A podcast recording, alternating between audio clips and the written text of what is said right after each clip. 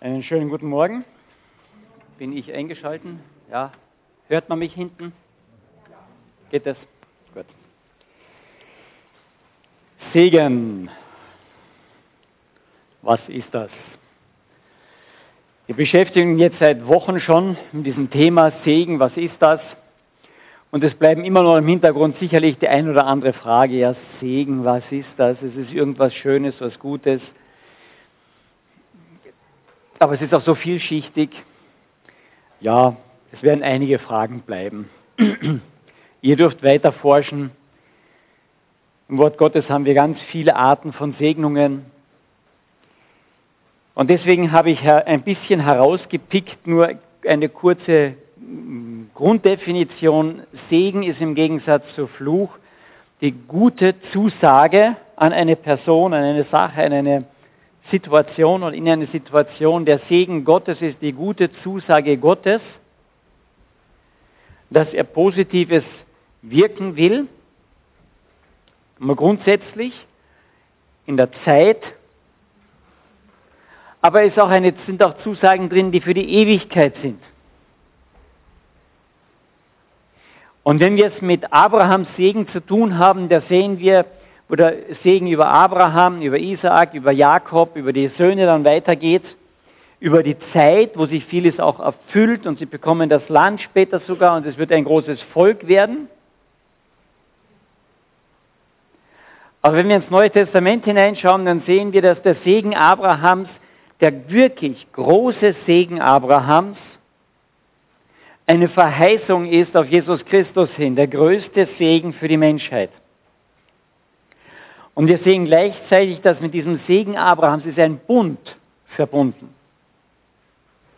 Einen Bund, den Gott bereits geschlossen hat mit Adam, als er das erste Tier opferte, um sie zu bekleiden. Ein Bund, den er bereits geschlossen hatte mit Noah, den Bund, den er mit Abraham geschlossen hat, den er erneuert mit Isaak und mit, jo mit Jakob. Und den Bund, den er wirklich wann erneuert? Bei jedem Abendmahl feiern wir es. Das ist der neue Bund mit euch. Jesus Christus und wir, ein Bündnis. Und der große Segen Abrahams ist dieser Bund, den er vorschattiert auf Jesus Christus hin schon. Und ich habe probiert, euch das letzte oder so ein bisschen vor die Augen zu malen. Diese Segensgeschichte, das ist so, wow, so groß und so weit. Jetzt müsste ich hier Pinboard haben und der Tafel von der Ecke von dort bis hierhin, weil ich soll heute über den Segen ähm, Jakobs für seine zwölf Söhne sprechen. Für jeden von den zwölf Söhnen ein Segen. Jeden müsste ich da durchgehen. Was bedeutet das? Wie geht das weiter? Wie geht die Geschichte weiter? Was glaubt, wie lange wir hier sein werden? Hm? Kann ich nicht. Wir können mal ein Bibelstudium drüber machen. Nur so viel, es ist faszinierend, wie in diesen Werdegängen auch gleichzeitig ganze Geschichte drinnen ist. Und Heilsgeschichte. In der Segnungen von, von äh, Jakob an seine Kinder ist ein Stück die ganze Geschichte Israels mit drinnen und auch ein Stück, was noch kommen wird.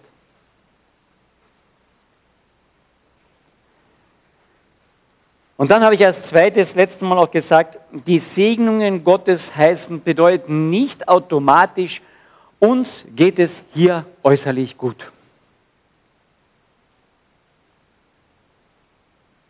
Das heißt es nicht automatisch.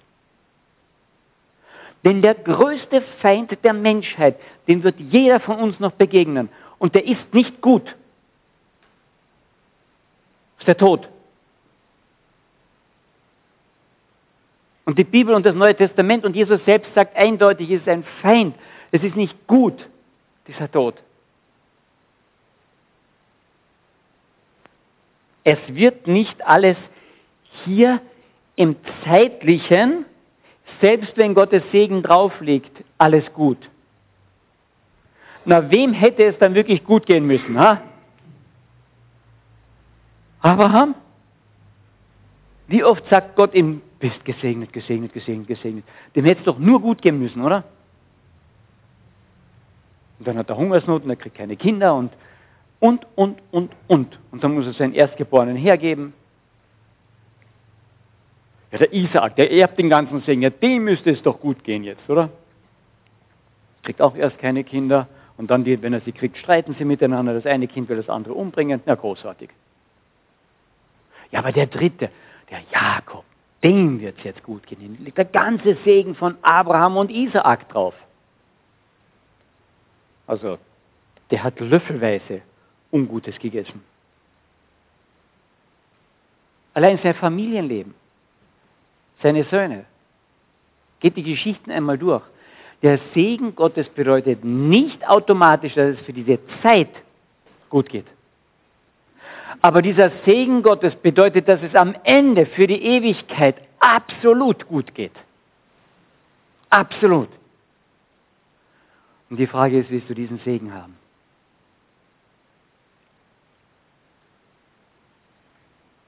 Was hatten denn die? Was hatte denn der Adam? Ja, der Nachkomme wird einmal kommen. Du wirst ihm den, der wird den, der Schlange den Kopf zertreten. Er hatte nur ein Wort. Hat der Adam das gesehen? Nein, er hatte ein Wort. Noah, es wird eine große Flut kommen, baue einen Riesenkasten. Na, der hat eine Wettervorhersage für die nächsten 100 Jahre, oder? Dass er genau gewusst hat, dann kommt die Flut. Der hatte nur ein Wort. Abraham, du wirst so viele Nachkommen haben. Hatte noch kein Kind damals. Das Land wird dir gehören. Und er war ein Fremdling. In dir werden alle Völker gesegnet werden. Na, das hat er gesehen, oder? Er hatte nur ein Wort. Der Isaak, das Gleiche geht weiter. Er hatte nur ein Wort. Der Jakob, er hatte nur ein Wort. Die Nachfolger, die zwölf Söhne, die hatten nur ein Wort.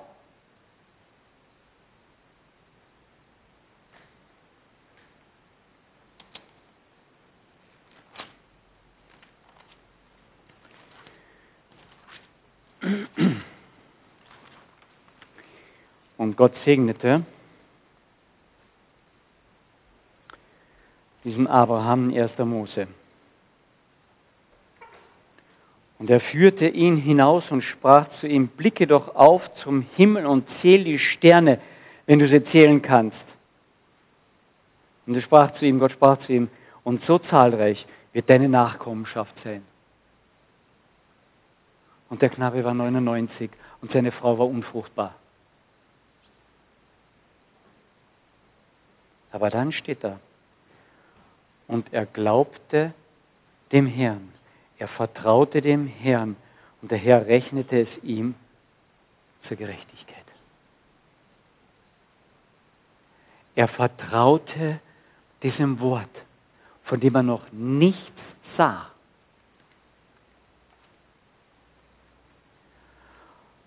Und dann haben wir im Neuen Testament sagt der Paulus, äh, Petrus, glaube ich, sagt das dann, sagt, wir haben das, das tolle Wort Gottes und die prophetischen Worte, aber jetzt haben wir was viel, viel, viel Besseres als all diese Worte. Und dann geht er zurück letztlich auf Johannes 1. Das Wort wurde Fleisch und wohnte unter uns. Und wir haben seine Herrlichkeit gesehen. Versteht ihr? Du und ich, wir haben viel mehr als Abraham, als Isaak und Jakob. Die hatten nur das Wort vorausgesehen. Es wird einmal, es wird ein Wort, ein Wort Gottes. Und darauf setzen sie ihr Vertrauen und das wurde ihnen zur Gerechtigkeit gerechnet. Und jetzt haben wir das lebendig gemachte Wort, Jesus Christus. Die Verheißung, dieses Wort ist, ist real geworden, geschichtlich auch, historisch. Und wenn wir unser Vertrauen in ihn setzen, dann wird es uns zur Gerechtigkeit gerechnet. Genau der gleiche Weg wie im Alten Testament. Nur, dass wir viel mehr haben.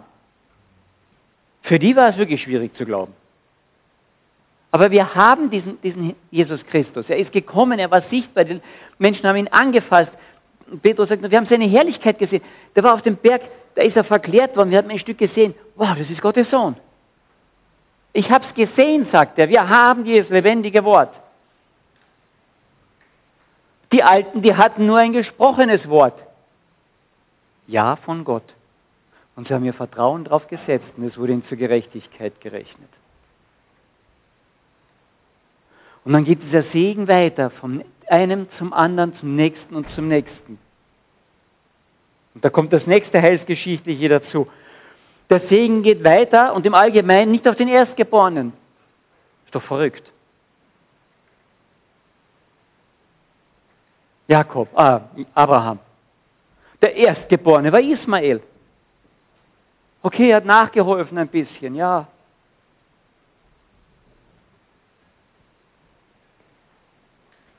Aber noch bevor der Isaak geboren wird, sagt Gott zu ihm, du wirst einen Sohn haben, du sollst ihn Isaak nennen. Und der Erbe soll nicht der Erstgeborene sein, sondern der Isaak. Und bei Isaac haben wir genau das Gleiche. Esau und Jakob. Der Erstgeborene war Esau. Und er wird verworfen. Warum wird der Erstgeborene verworfen?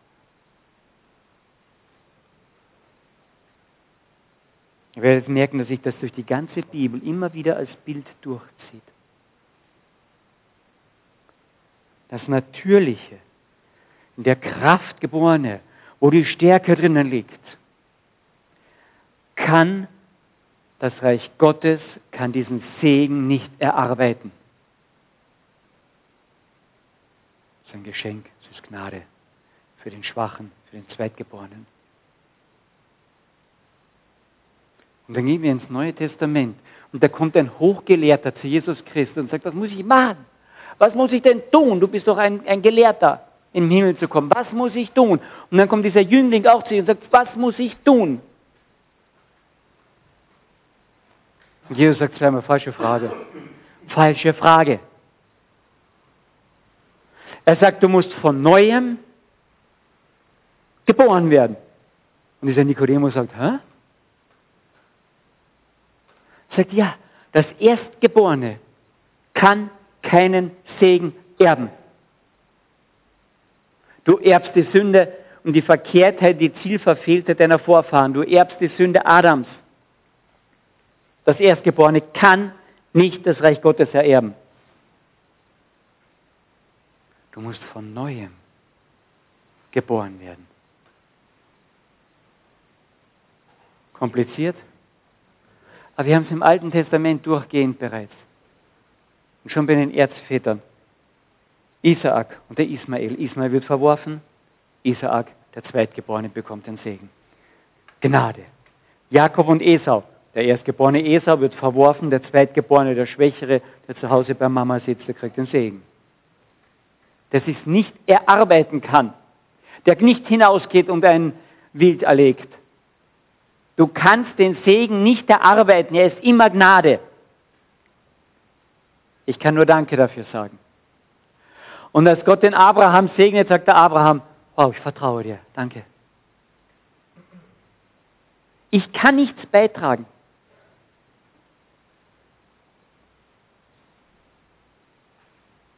Wenn ihr denkt, ich rede hier dummes Zeug, möchte ich euch einfach die dazugehörenden Bibelstellen einmal ein bisschen so kunterbunt vorlesen. Ich fange an mit 1. Mose 12, wo es um diesen Segen Abrahams geht. Und der Herr sprach zu Abraham, gehe aus deinem Land, aus deiner Verwandtschaft und aus deinem, deines Vaters Haus in das Land, das ich dir zeigen werde. Du kannst nicht von einer normalen Erbschaft Leben bekommen. Es geht nicht. Und ich will dich zu einer großen Nation machen, will dich segnen und will deinen Namen groß machen und du sollst ein Segen sein. Vers 3, und ich will segnen, die dich segnen, und wer dir flucht, den werde ich verfluchen, und in dir sollen gesegnet werden alle Geschlechter der Erde. Aber für Ismael, den habe ich erhört auch, sagt er, den musst du verwerfen, er ist nicht der Erbe, aber es ist auch ein Stück Segen drauf. Ich werde ihn segnen. Ich werde ihn auch fruchtbar machen. Fürsten sollen aus ihm hervorgehen. Aber meinen Bund werde ich mit Isaak aufrichten, den die Sarah dir nächstes Jahr gebären wird. Und der Abraham war 99. Und der, und der Abraham lacht drüber innerlich und später die Sarah lacht ebenfalls drüber innerlich. Und dann sagen, ja, ich bin 99. Gibt es viele Witze über Sexualität im hohen Alter, gell? Und da steht das dort, sagt er, werde ich, soll ich nochmal Lust gewinnen?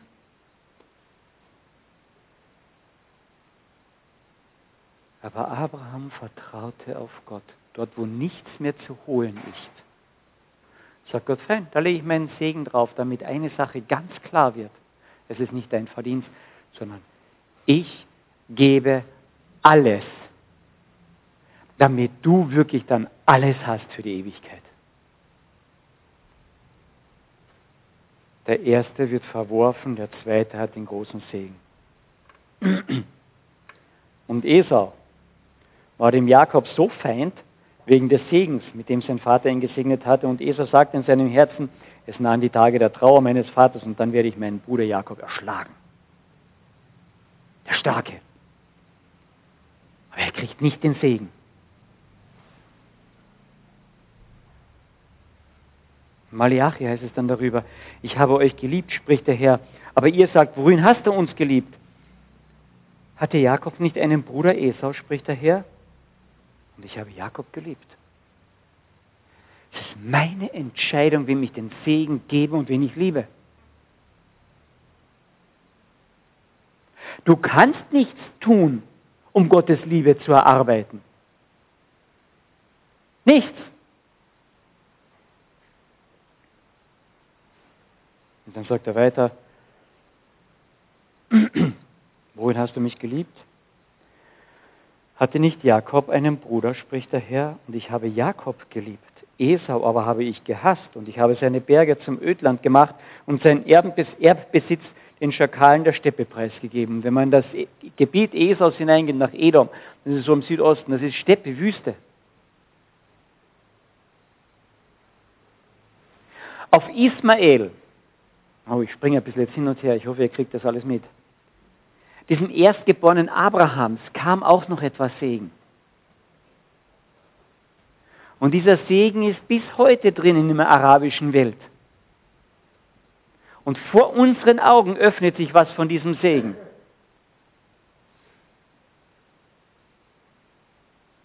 Es gibt kaum eine Bevölkerung, ein Volk zurzeit, wo nicht mehr Menschen zum Glauben kommen als in der arabisch-muslimischen Welt.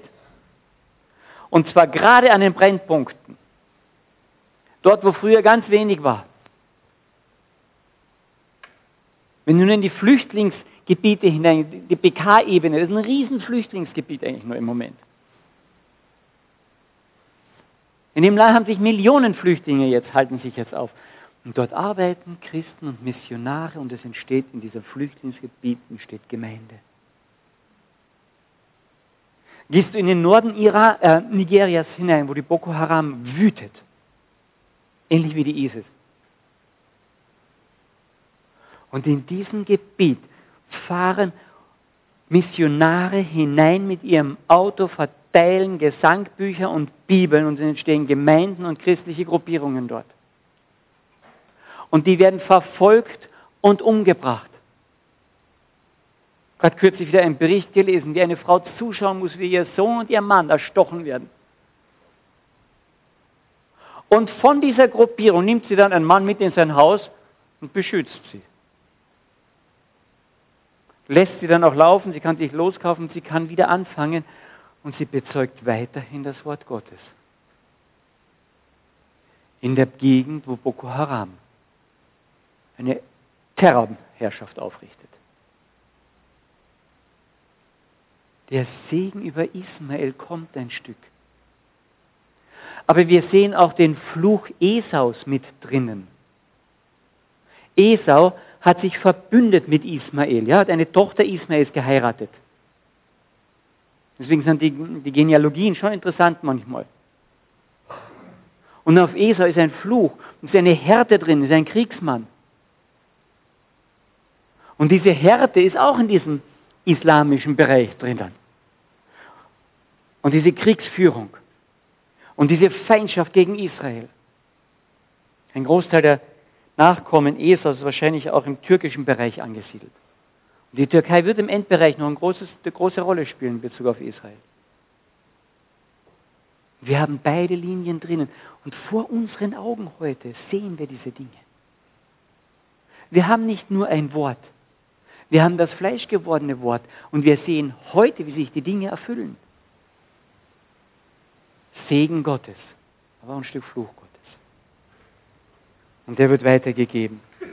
Und im Römer, 3, Römer 9 heißt es, wie geschrieben steht, Jakob habe ich geliebt, Esau habe ich gehasst. Und was sollen die denn jetzt sagen? Das ist doch ungerecht, oder? Zur Ungerechtigkeit Gottes. Den einen liebt und den anderen hasst er. Nein, sagt er, überhaupt nicht. Das ist er ganz ferne. Denn, schon beim, denn er sagt schon zu Mose, ich werde begnadigen, wen ich begnade. Und werde mich erbarmen, wessen ich mich erbarme. Die Gnade und das Erbarmen ist eine Entscheidung Gottes. Ist nicht deine Entscheidung. Kannst du nicht. Du bist Erstgeborener. Du bist verflucht. Du kannst es nicht. Gnade und Segen kann nur Gott dir geben und du kannst im besten Fall Danke sagen. Wenn Gott in dir das aufweckt und du das erkennen kannst. Sag Danke.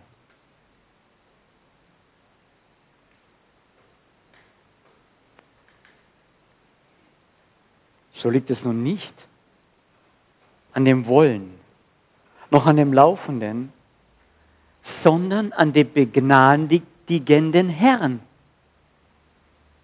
Vers 9, Vers 16, Römer 9. Verstehst du, was Gott mit diesem Segen über Abraham, Isaac und Jakob zeigen will? Wenn jemand diesen Segen nicht verdienen konnte, dann diese drei. Die haben es probiert. Die wollten nett sein und die wollten brav sein, die wollten alles Mögliche. Und der Jakob, über den wir uns jetzt ganz viele Gedanken gemacht haben, der hat Gott Versprechungen gemacht. Der hat getrickst und gemacht, damit, er wirklich, damit man sieht, ich bin gesegnet. Wisst ihr, kennen wir das nicht? In unserem eigenen Leben? Wie wir tricksen und uns anstellen und machen, um nur zu sagen, ich bin gesegnet.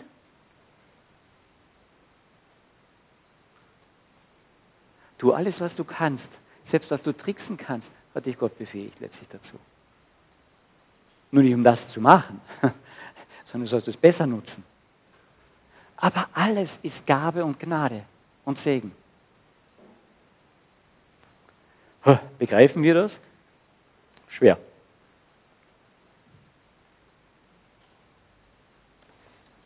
Der Paulus geht da nochmal weiter und schreibt das an die, an die Galater. Die haben da wirklich ein Problem gehabt. Die Galater haben das begriffen, ah, ich werde gerettet aus Gnade. Jesus ist für mich gestorben. Und dann sagt der Paulus, und jetzt probiert ihr Galater durch Bravsein wirklich auf die Himmelsleiter hinaufzukommen. Seid ihr verrückt? Das geht nicht, sagt er. Vertraut vollständig auf die Gnade. Und dann zieht er den Bogen zurück auf Abraham. Ihr, liebe Brüder, ihr seid wie Isaak Kinder der Verheißung, des Segens und nicht des Tuns. Galater 3, Vers 29. Und ihr seid Nachkommen Abrahams durch diesen Segen. Wir haben nicht die Zeit, das alles durchzugehen. Ich wollte euch nur ein bisschen die Augen aufmachen, wie weit das geht und was Gott damit zeigen möchte. Ich muss weitermachen. 1. Mose, Kapitel 50 ist eigentlich unser, ah, nicht 50, 49 ist eigentlich unser Kapitel. Jakobs Segen, Segen, Jakobs Segen über seine Söhne. Am Ende seines Lebens wo er das ganze Trala mit dem Josef hatte, wo er gedacht hat, der ist gestorben, der ist umgebracht worden, wo er Benjamin noch hergeben muss, wo die zurückkommen, erzählen ihm irgendwas da über Ägypten und dann ziehen alle nach Ägypten aus dem gelobten Land raus, was sie doch erben sollten.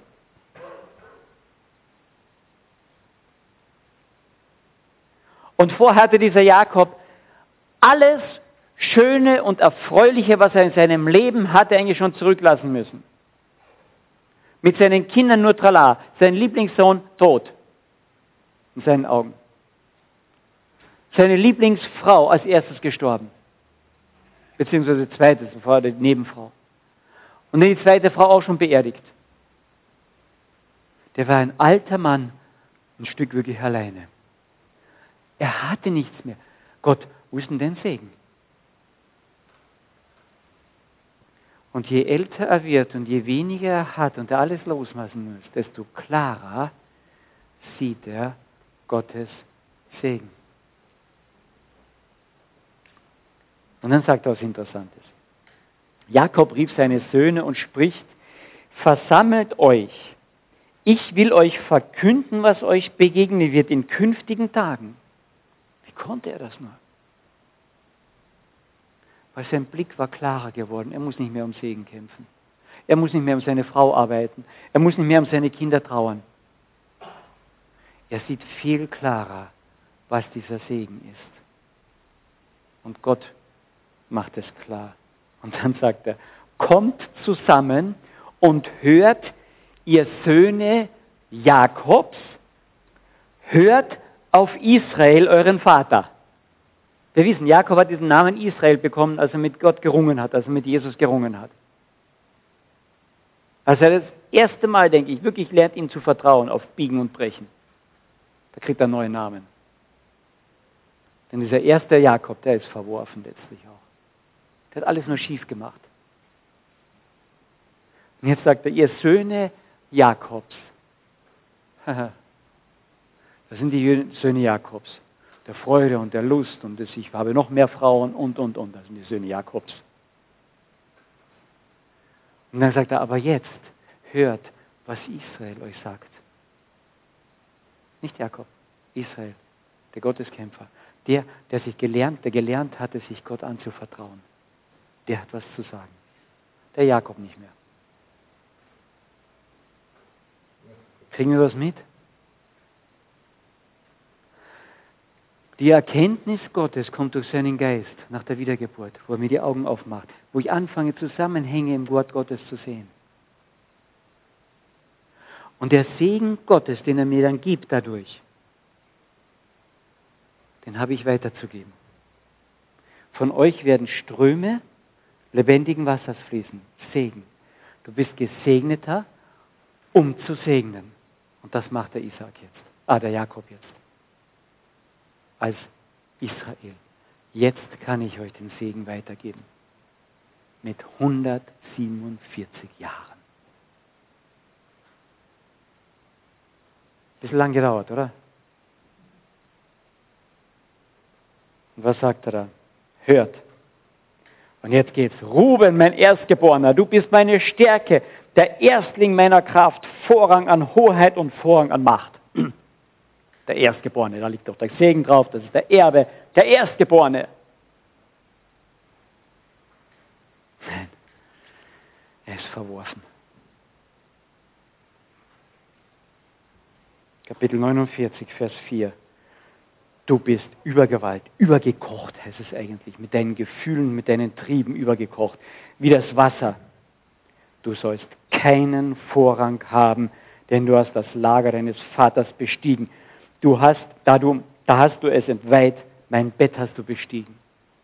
Dieser Ruben mit gut 20 Jahren schläft mit der Nebenfrau seines Vaters.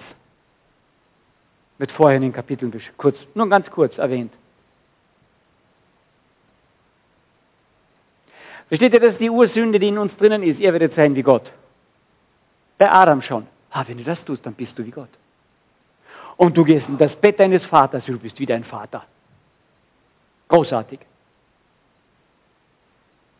Versteht ihr, die Großartigkeit kann den Segen nicht erarbeiten oder erflehen oder ertun. Der Segen geht immer über die Gnade. Der wird gegeben, den kann ich nur annehmen. Ruben der Erstgeborene verworfen. Esau der Erstgeborene verworfen. Ismael der Erstgeborene verworfen. Und dann haben wir im Neuen Testament einen Erstgeborenen. Jesus Christus. Der wird verworfen.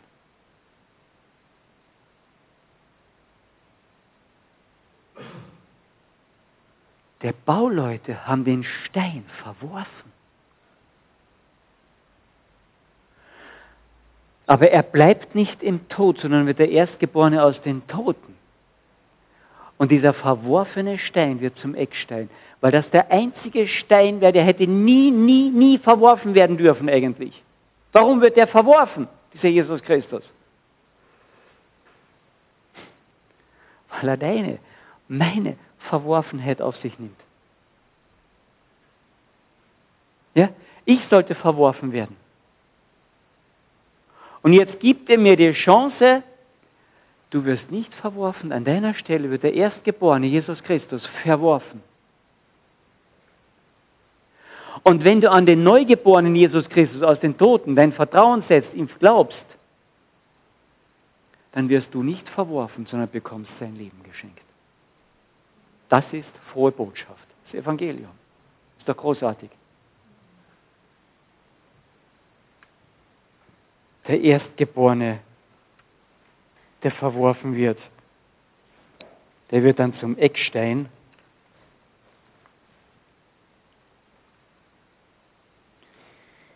Wenn du nur einmal geboren bist in diesem Leben, dann wirst du zweimal sterben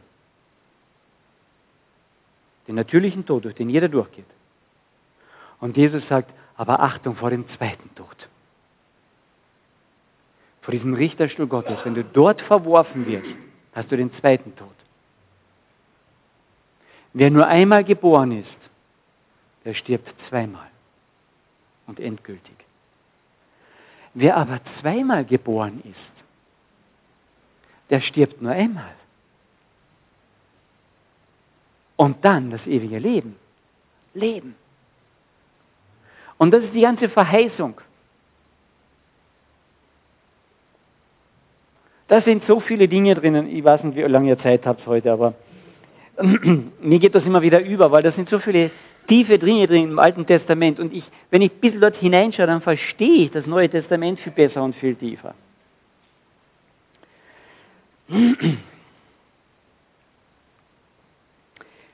Ich gehe nicht alle, alle Kinder hier durch. Hört auf Israel, euren Vater. Der Ruben, der Erstgeborene, ist verworfen.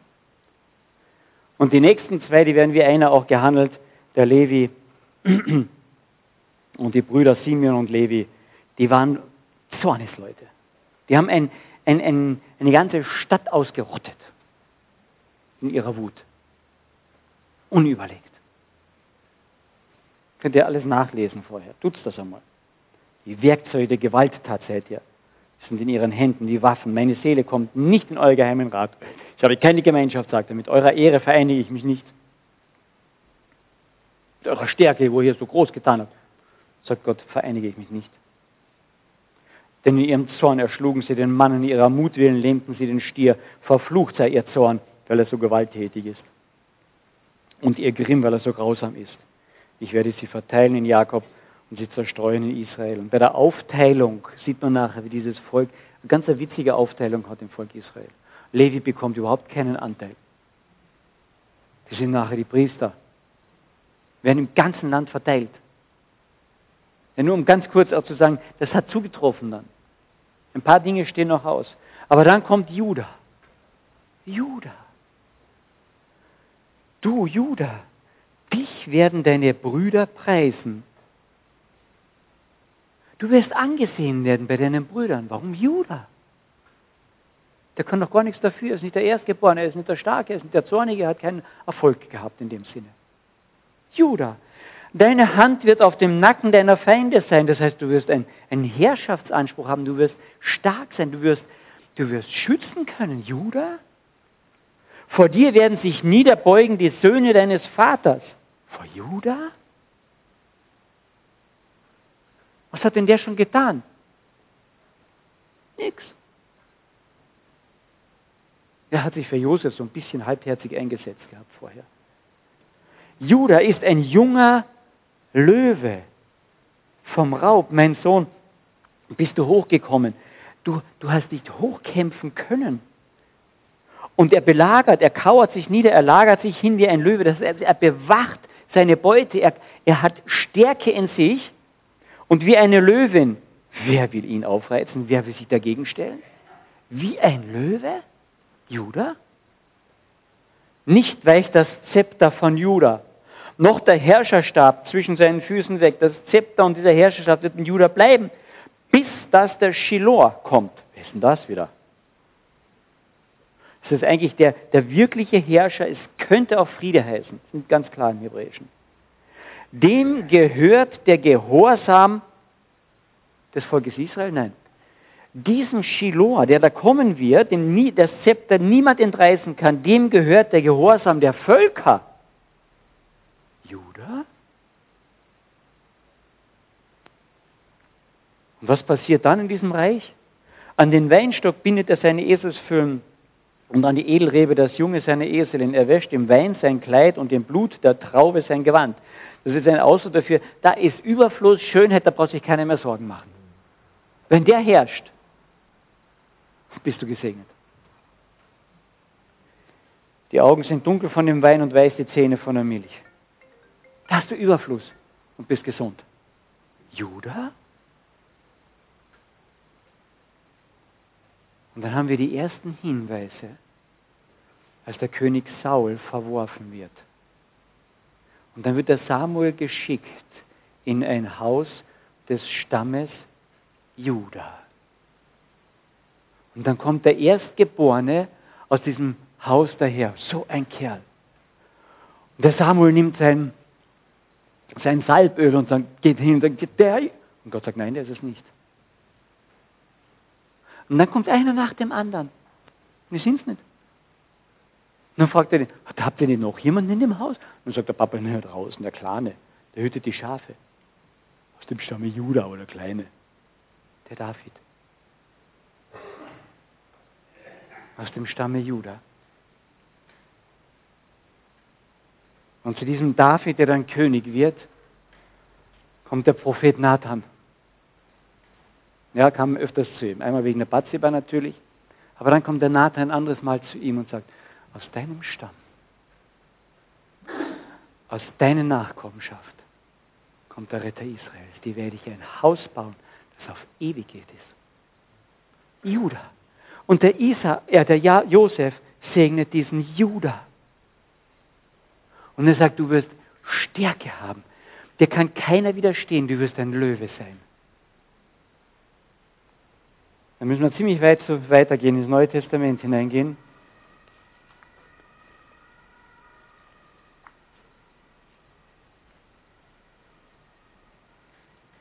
In der Offenbarung 5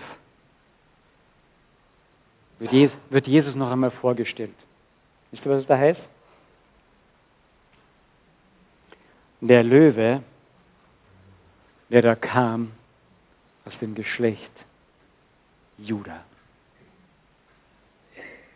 Versteht ihr, dieser Segen von Anfang an weitergegeben, dieses Wort von Anfang an weitergegeben. Die meisten haben nie gesehen.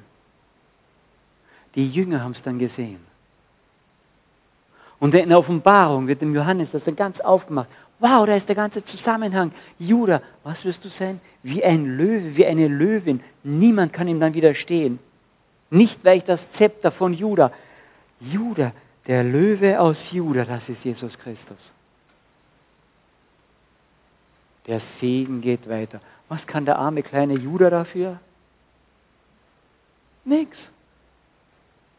Es ist Gnade. Es ist Gnade.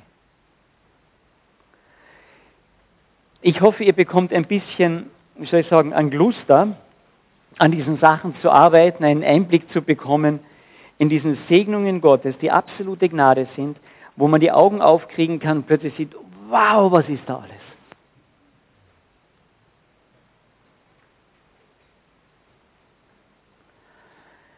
Der Abraham, Isaak, Jakob Sie vertrauten auf das Wort, was Gott ihnen gab. Und am Ende der Zeiten redete Gott, wie heißt es im Hebräerbrief? Durch das Wort, das Fleisch geworden ist, durch Jesus Christus. Am Ende der Zeiten redete er durch seinen Sohn. Das Wort wurde Fleisch. Wir haben noch viel mehr als dieses prophetische Wort im Alten Testament. Und wenn Sie im Alten Testament Ihr Vertrauen auf dieses Wort gesetzt haben, das wurde Ihnen zur Gerechtigkeit gerechnet, heißt es beim Abraham, dem Hebräerbrief wieder. Wie viel mehr im Neuen Testament, wo wir diesen Jesus Christus haben, der auferstanden ist, den Sie gesehen haben und anfassen konnten, wenn wir unser Vertrauen auf ihn setzen, wird uns das zur Gerechtigkeit gerechnet. Das ist das Evangelium. Toll. Und dieses Evangelium geht nicht nur für diese Zeit, dass er sagt, ich bin bei euch alle Tage bis an der Weltende. Und dann höre ich auf, bei euch zu sein. Gell? Nein. Und dann seht ihr mich von Angesicht zu Angesicht. Und jede Träne wird weggewischt werden. Das wird kein Leid mehr sein und kein Geschrei mehr sein. Ist das nicht Segen? Und den haben wir in Jesus Christus. Jesus Christus ist der finale Segen Gottes an uns. Ah, ich hoffe, ihr freut euch ein bisschen drüber. Das ist doch großartig. Glaubst du, dass es diesen Jesus wirklich gibt, dass er da ist, dass du ihm vertrauen kannst, dass du dein Leben wirklich anvertrauen kannst?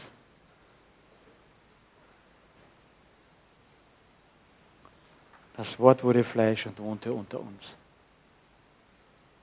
Wir haben es angefasst, sagt ein Jünger. Vertraut ihm. Und dieses Wort kommt wieder. Es kommt wieder. Kann gut sein, dass wir das erleben. Freuen wir uns drauf?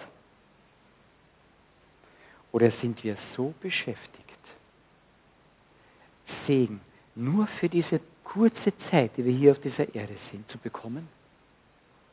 Oh, Gott segne mich mit Gesundheit und mit allem Möglichen. Das ist das Wichtigste, oder?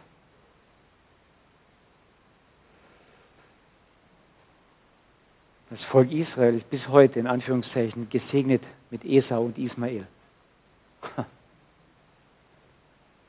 mit Schwierigkeiten und Problemen bis zum geht nicht mehr,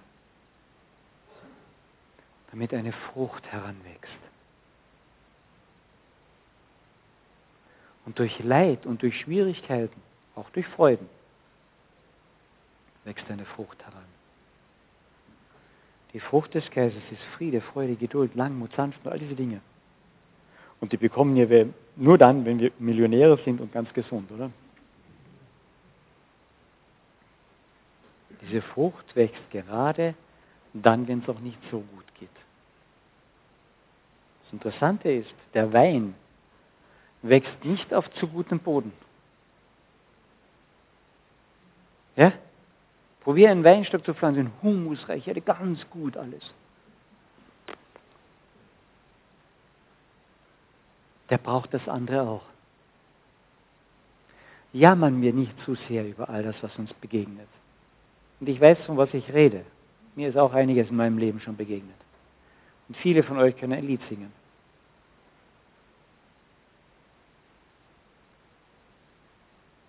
Aber es dient dazu, dass wir den Segen Gottes, nämlich Jesus Christus, besser kennenlernen, sodass wir wirklich sagen können, wie der Paulus dann, die Freude am Herrn ist meine Stärke. Aber der Vers kommt aus dem Alten Testament bereits. Jesus, der finale Segen Gottes an uns für Zeit und Ewigkeit. Wollen wir ihm danken dafür. Vater im Himmel, ich bin immer wieder begeistert, dass du deinen Sohn geschenkt hast und geschickt hast, uns zum Segen.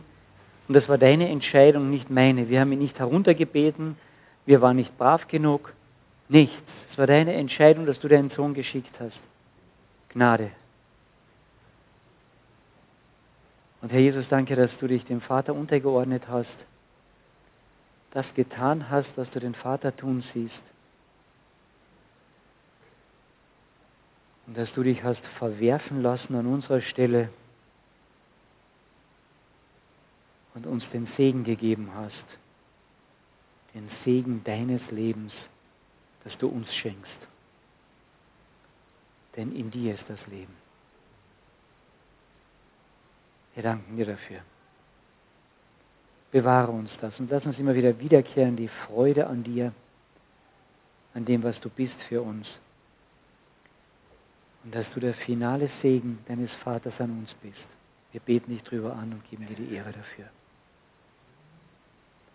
Bewahre uns dein Wort, bitte. Amen.